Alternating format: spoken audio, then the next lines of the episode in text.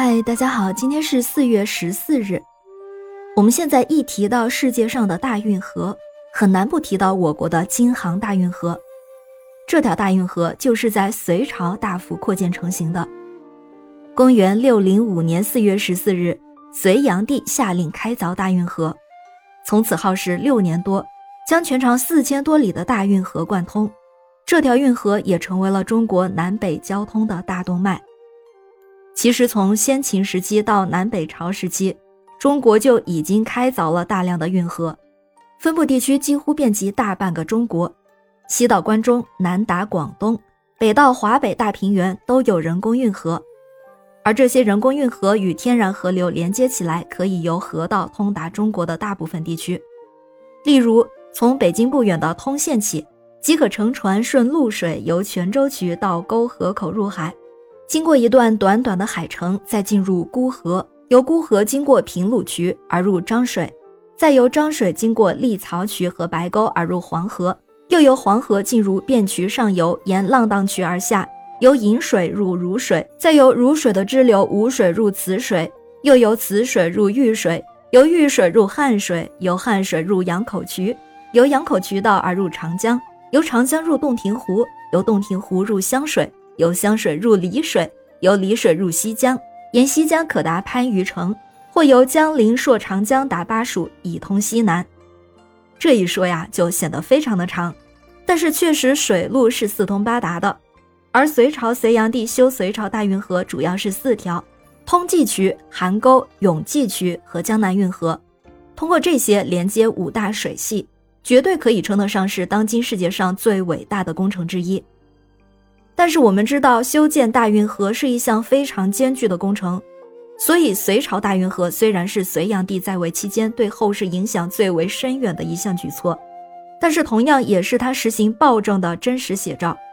因为他不顾民间百姓疾苦，在短时间内便发动上百万苦役，完成了这个浩大工程。而且隋炀帝下令修建大运河，在很大程度上是为了满足自己的游乐私欲。他后来就多次下江南纵情享乐，有了运河，当然就更加的方便了。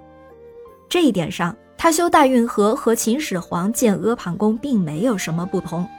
只不过阿房宫被烧了，而大运河还在使用。今天我们也来就大运河来讲讲隋炀帝杨广这个人。大家对他一般都是贬多于褒，因为他确实是个暴君，也非常残忍。但是大家也公认为他很聪明，统帅领军和开凿大运河都很有一套。有一些故事确实可以看出隋炀帝很聪明，比如他在做皇子的时候就处心积虑讨父皇的欢心。有一次外巡狩猎时，恰逢大雨来袭，身边的侍卫慌忙中将雨衣递给杨广，杨广拒绝了侍卫的好意。还说兵士们都在大雨中淋着，我岂能穿上雨衣独自避雨呢？然后杨广也确实有点才干，二十岁时就率军南下灭陈，抵御北方突厥，立下了赫赫战绩。他的这些行为都给隋文帝杨坚留下了很好的印象，所以杨广后来能够夺得太子的位置，他的聪明和复杂的心思还是可见一斑的。